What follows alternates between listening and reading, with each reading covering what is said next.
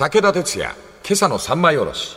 おはようございます。武田哲也です。おはようございます。水谷香奈です。日本刀に込められた様々な歴史、刀剣乱舞と称しまして、刀をたどる物語であります。官兵衛のへし切り長谷部も面白いでしょ信長からもらって、はい。信長のために忠心を尽くしたがために足を痛め、もらった刀剣を決して抜くまいとしたんでありますが、関ヶ原の合戦が始まり、ついに腹の奥の奥に隠した天下取りの野望。石田三成と徳川家康が岐阜の関ヶ原あたりで激闘してるんだったらば、戦闘は半年から1年かかるから、その間に九州を自分が乗っ取って、九州を治めた後、横合いから三成も家康も粉みじんに砕いて天下を取るんだと。そして、対外貿易で生きていくという、海洋国家に対する夢みたいなものがあったみたいですよ。はい官兵衛は。官兵衛ってのはやっぱ独特なんですよ。博多の街見てごらん、官兵衛の名残がある。それがかな二つなさ。二つ町の名前がある。はい。お城のあるところは福岡。はい。商人たちが商売やってるところは博多。あ、はいはいはい。これ官兵衛だよ。えー、そうなんだ。なんでそうしたか知ってる？いえこの人いっぱい見てきたのよ。戦闘が始まると民間の家から焼けていくの。は城が滅びても民間が生き残るように頭を二つ持った蛇を作ろう。それが博多福岡。へえ。それで海洋国家日本を目指してアジアに進出しようって思いがあった。ところがなんと関ヶ原の合戦がわずか6時間で終わった。20万人の陸上戦が6時間で終わるという。しかも戦、関ヶ原の合戦、一番活躍したのが自分の息子の黒田長政、松樹丸ですよ。長政、黒田長政。長政です。はいはいはい。はい。がっくりきたんでしょうね。もちろん息子には話してません。女水はね、どうせできやしないだろうと思ってたら大活躍してる。はい。息子は息子でお父っつぁんにいいとこ見せたかったん。はい。まあ、家康喜んだ喜んだこの長政の活躍を。関東一の弓取りと言われる徳川家康が、この長政の手を握りしめて両手で、ありがとうありがとう そんな言い方じゃない。いやいや、まあその言い方じゃない。でも両手を取ったらしいのよ。はい。長政お父っつぁんの野望なんか知らないから、お父っつぁんに報告してんのよ、そのことを。まあ、そりゃ素直にね。徳川様、私の手を取って泣かんばかりにありがとうっておっしゃいました。その時に、これなんかに残ってるらしいんだ。官兵衛が、徳川家康は、お前の手を取って感謝されたか。で、その手はどちらだ？はい、右の手にございまする。官兵衛、お前の左手は何をしておった？うーん。左手で小脇差しを抜いて、喉をかっ切れば、親子で天下が取れた。いいね。武田さん歌ってますね。二流の人。一生月がなかったと、黒田官兵衛。苦笑い。それで、坂口安吾っていう人がこの人に二流の人っていうあ、短編を書くんです。その結末の文章が素敵なんですよ。はい。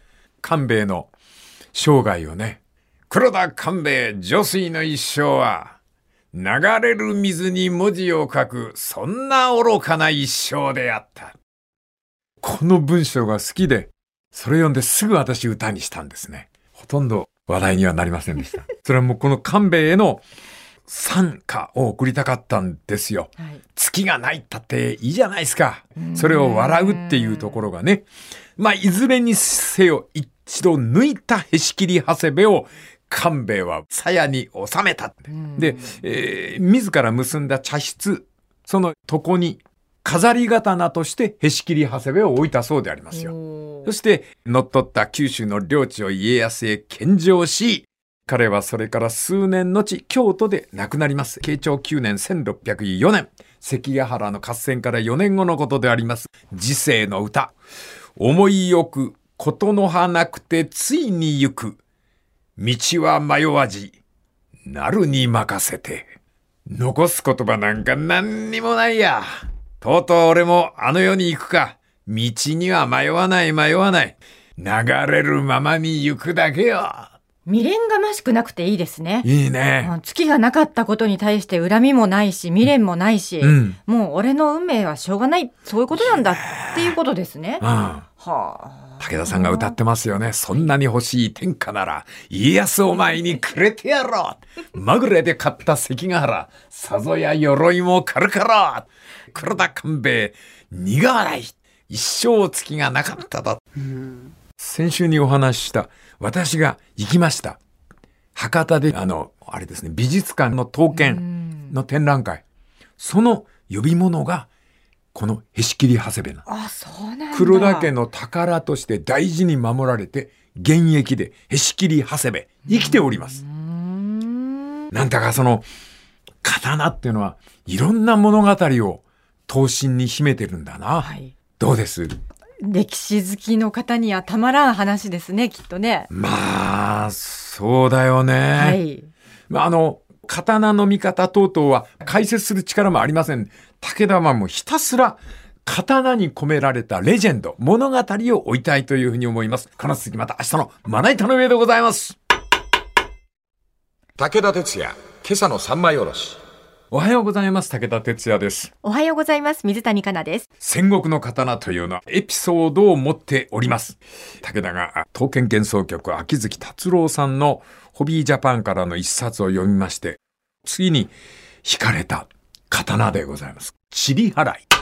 ごめんなさい、今叩いちゃった。また太鼓ドン。すいませんね。あ、まあ、今太太鼓が聞こえまして、いろいろ混乱しておりますね。えーそのチリ払いというのは、刀の切れ味の形容であり、ああ、そうなの。水の流れにその刀の刃を沈めた。川上の方から塵が流れてきて、刀をくぐった瞬間、真っ二つに切れた。はあ。そういう刀あるんですな。はい。塵払い。この刀の持ち主が、真田信繁。信繁。ピンとこない。はい。この方は、最後の戦い、大阪夏の陣で名前を変えるんですね。ほ真田信繁。大阪夏の陣で名乗った名前が、真田幸村。う。おお。この人が持ってた。塵払い。この本、刀剣幻想曲では、秋月達郎さんは実に丁寧にこの人物を描いておりますが、三枚おろしでは、私の好みだけをフィーチャーし、うまいとこだけ、えー引き抜きましたって書いてありますね。はい勘弁してくださいませ。興味深いのは、この新州上田を、まあ、根城といたします、真田家。本当に強いんですね、戦が、代々。はい。その真田っていうのが、上田城にいた時から山の中の国なんで、諸国の情報を仕入れることが大事だっつんで、すっぱものをたくさん家来で持ってたらしいんです。すっぱもの。忍者。おお。それで情報収集やってたらしいんですよ。うんそれで、真田家は、そういうすっぱもの忍者の凄腕がいるっていう評判が立ってて、猿飛びサスケとか、はい。霧隠れ才蔵っていう忍者がいるんです。これもちろん架空ですよ。講談用に作られたんですが、はい相当忍者持ってたらしいんですね。で、この雪村のお父っつぁんっていうのが、正幸という方なんでありますが、この人は変な人なのよかな？聞いて、本当に。戦強い。うん。特に、あそこを敵にしたら無敵なのよ。はい。家康。徳川家康に絶対負けないの。この正幸っていう人は。うん。家康、正幸、真田が大嫌いなのよ。うん。戦にいつも負けてばっかりいるから。うん。あの、三方ヶ原の戦いとかって知らない？わかんない。これはあの、徳川家康と織田信長軍が武田軍と激突します。甲斐の。はい。で、甲斐の大将武田信玄っていうのは戦国時代伝説のヒーローなのよ。うん。だって、信長が震えたって言うんだもん。武田の風林火山の旗みたいだけど、それぐらい強かった。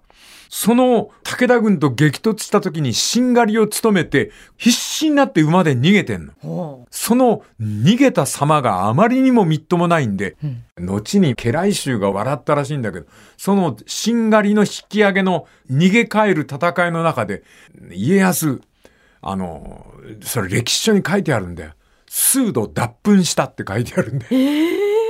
残ってんですかその文章が残ってんの。うんこ漏らしちゃったっていう。へああとかーってなんか叫んでるうちにショッ。クでうん。うわーなんかやっぱりそ妙なところに力が入ったんだろうな。はとにかく家康、真田正幸が大嫌いで、ん関ヶ原の合戦に赴く時も、陣容が大掛かりだと混乱しちゃうんで、家康が関東から下る時、二手に分けるんですよ。うん自分はまっすぐ、あの、静岡の方から下っていくんですが、息子の方は、秀忠の方は、信州の方から曲がってこいと。うんこの信州曲がってきた時に、上田城の横を通るんですよ。はいで、これ、今読んでる本で分かったんだけど、家康息子の秀忠に何遍も言ってんの。はい上田の横通ったら真田がちょっかいしてくるから、絶対戦争するなって。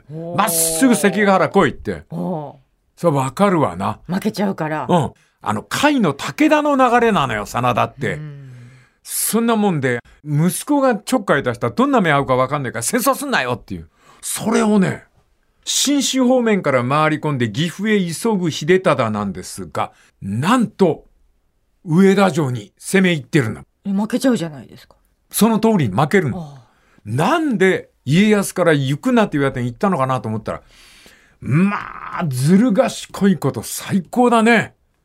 真田正幸から降参状が来てるんだって。息子の秀忠のところに。ほう家康様には勝てないんで、降参しますって。よければ、茶いっぱい飲んでってくださいって。ええそれを家康に知らせたいから、秀忠が言ってんのよ。お父っつぁんが喜ぶから。うんあんた全滅先方隊。やり方卑怯ですね卑怯だろうが何だろうが、とにかく人引っ掛けることのうまいことうまいこと。で、この正行、関ヶ原の合戦では三成側につくの。はいちょっとこの辺ややこしいんで、はい明日この辺りの下りを詳しく説明したいと思います。この次また明日のまな板の上で。武田鉄矢、今朝の三枚おろし。おはようございます。武田哲也です。おはようございます。水谷香奈です。刀をたどる物語でありまして、取り上げておりますのは、チリ払い。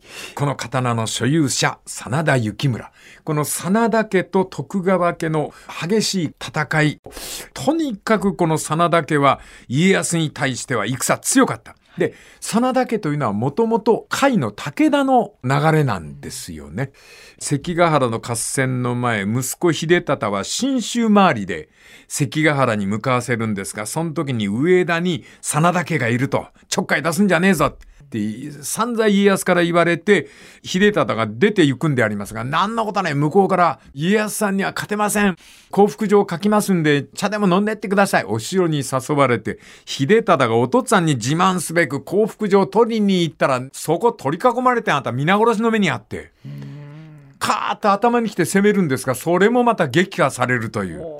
で、この秀忠はそのなんと天下分け目の関ヶ原の合戦間に合いませんで、天下に恥をさらしたんはいで、関ヶ原の合戦の時に真田家は石田方についておりましたんで、あの、流罪になるんですね。工藤山という紀州の方に流されて。ほんで、その次男坊とお父っつぁんは貧しく暮らしてたようですよ。そその時にやったのが紐売り。はいこのこの真田家っていうのはな紐の特殊な織り方をしてて刀とか戦だとか鎧に使う紐の織り方がものすごい丈夫だったんです。へそれが真田紐。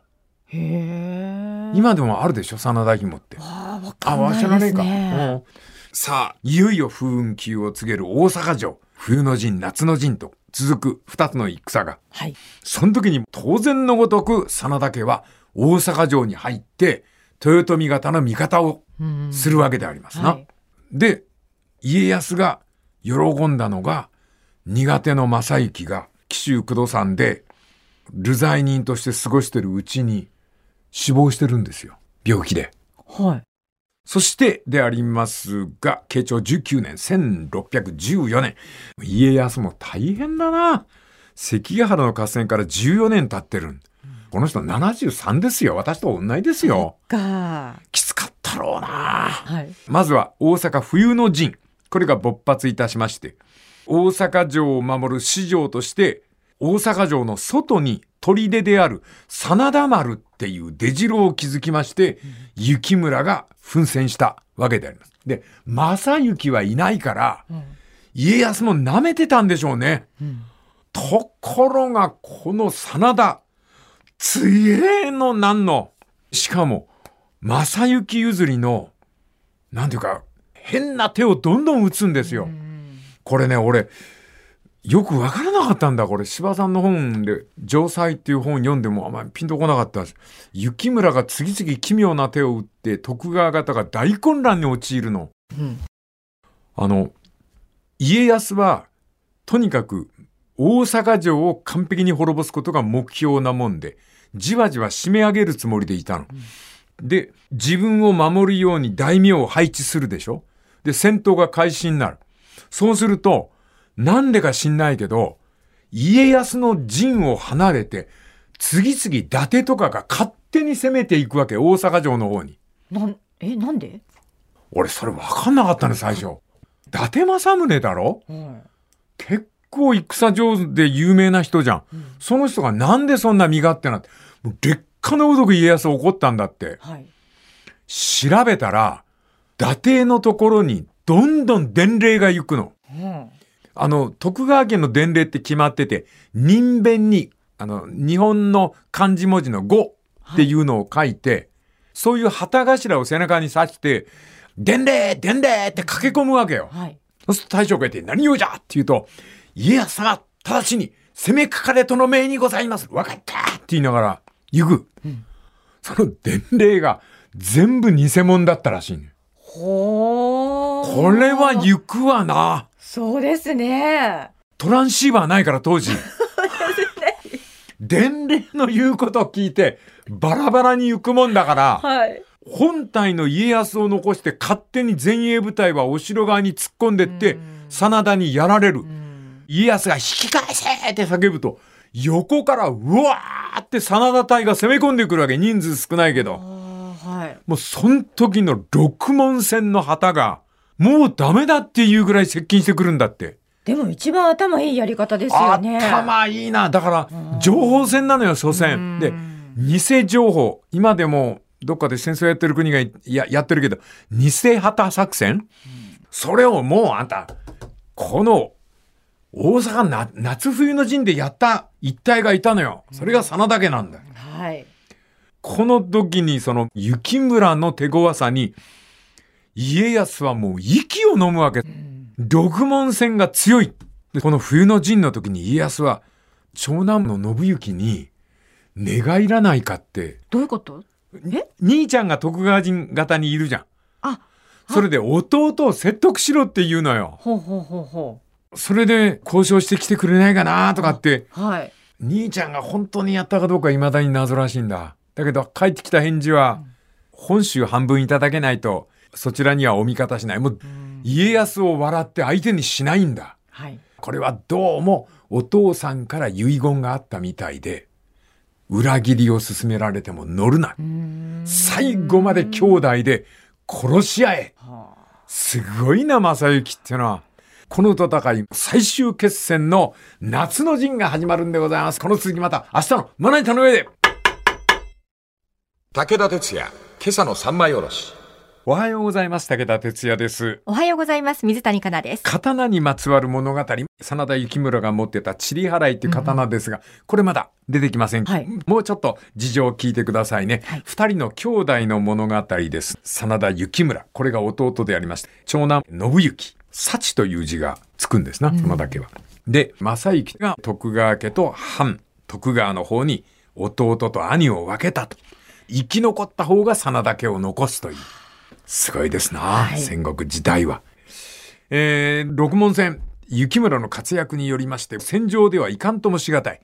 で、家康が取った手段が、大阪城に15門かな最新兵器の大砲で打ちかけるんですね。それで中にいらっしゃる秀吉の奥様とせがれが恐怖に煽られて和議結んじゃう。家康と。それでまあ和議でなんとか決着をつけるんでありますけども。家康の胸の中にあったのは大阪城を焼かない限り天下は俺のものにはならない。家康も焦ってたんでしょうな。年齢は74歳でありますから、これ急がないと命が間に合わない。で、翌年の慶長20年5月、夏の陣が始まるわけであります。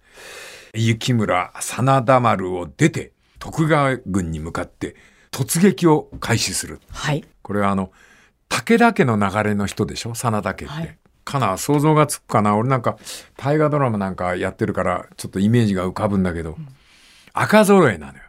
ほ兜も甲冑も真っ赤。う。うんそれが赤い塊でうわーっと来るっていう、うん。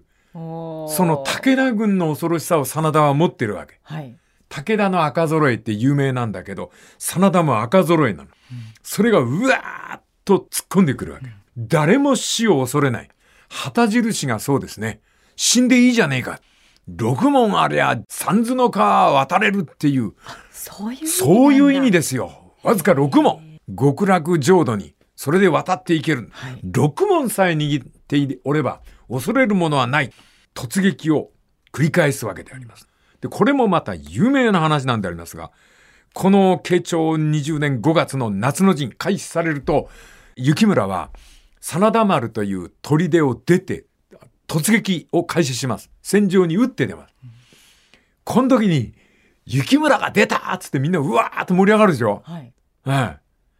何人も出てくるんだよ。お、なんかそれ映画で見。た気がする。そうあれ本当なの。よ。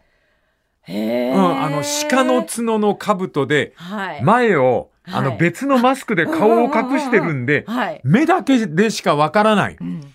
それがあっちこっちに出るもんだから、とにかく、なんとか頑張って奴を突っ殺せば、どんな大大名になれるかわかんないから、みんな狙うわけよ。んところが、どんどんあっちこっちに出てくるから、どれがどれだかわかんない。はい。大騒ぎになるわけでありますな。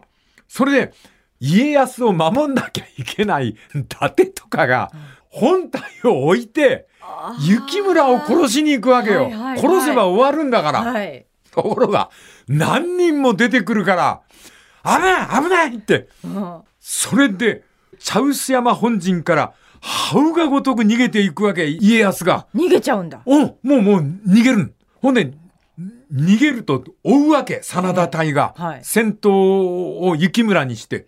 それが、真っ赤。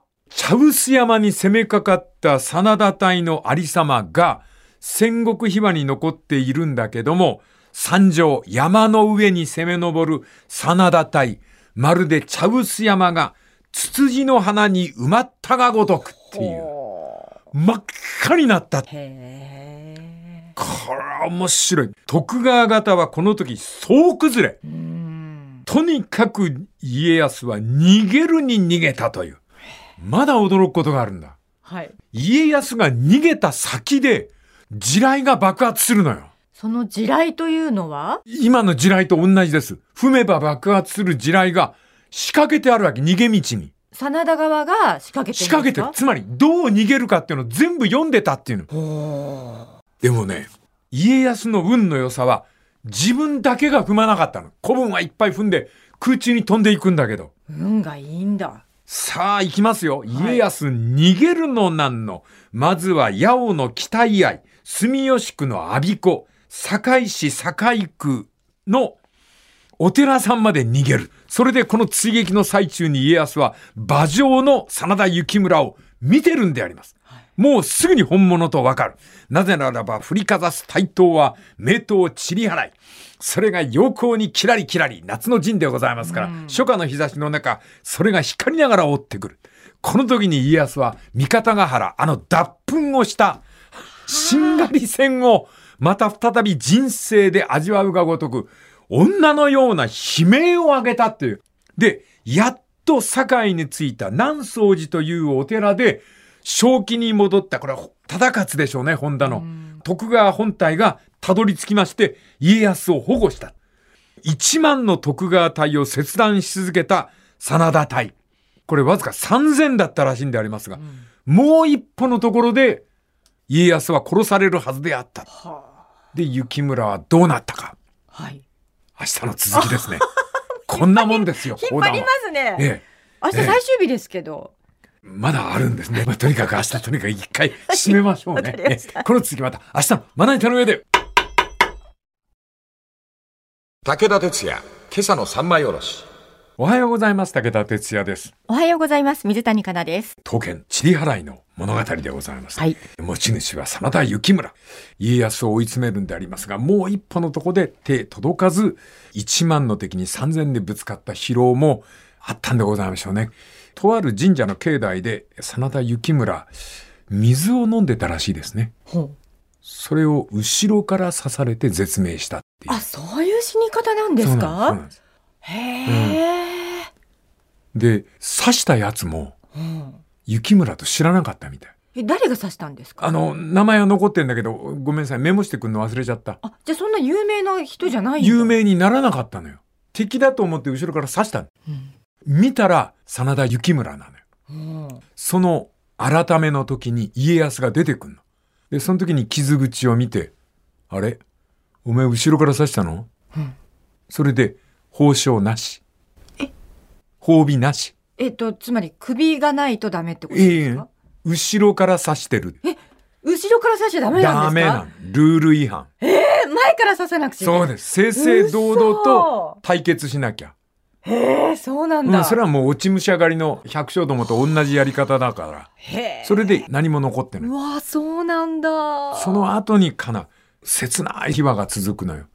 大阪城に安置したらしいのよ。真田幸村の死体を。そしたら、徳川方だった武将が次々拝みに来たっていうう。わそして、あの、心ある者は武家の誉れとして、幸村の髪の毛を切って、懐に収めて合唱してたと。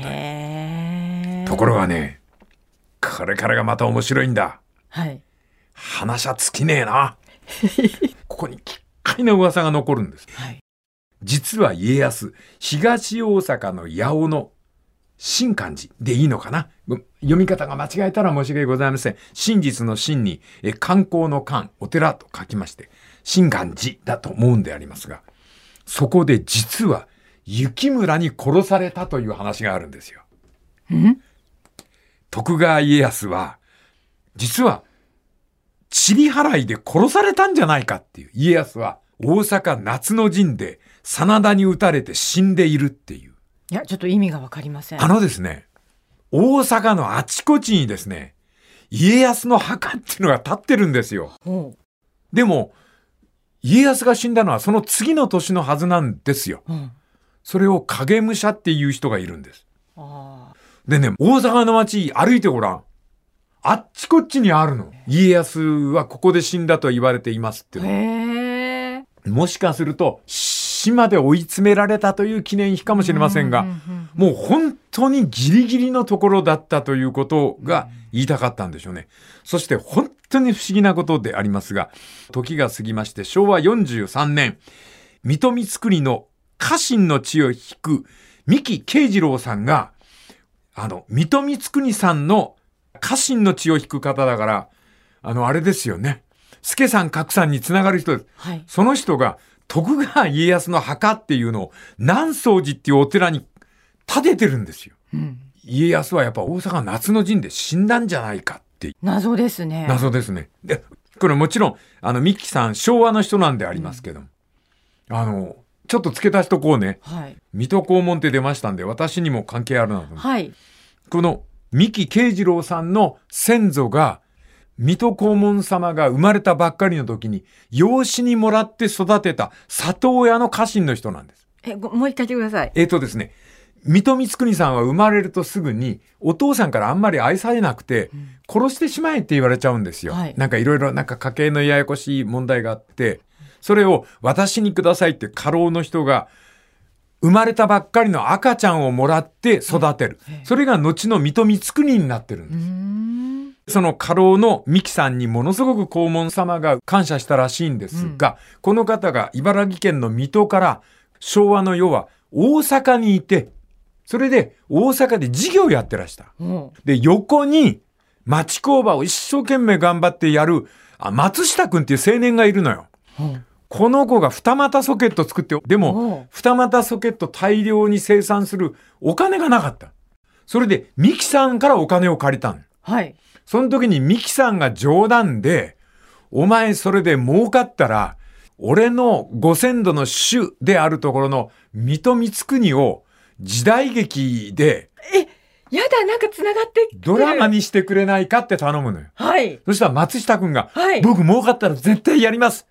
テレビの連続もので、水戸黄門って僕やりますって松下くんが。松下くんが。はい。それで後に、水戸黄門っていうシリーズを始めるわけ。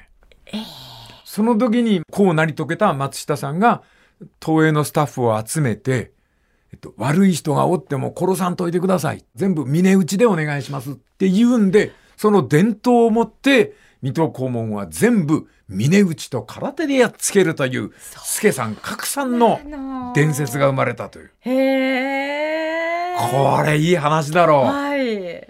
で、この、チリ払い。チリ払い。大事に保護されて、今もあります。ちゃんと所有者がいるんですよ。刀の持ってるエピソードの面白さ、たまりませんですよね。いやー、準備してきました。来週は。来週はもうやめます。はいでも、皆さん、あの、面白かったら面白いっていう感想をいただけたら、またあの、調べてきて、この本は取ってありますんで、はい一つ反応の方よろしくお願いしたいと思います。来週はまた別のネタで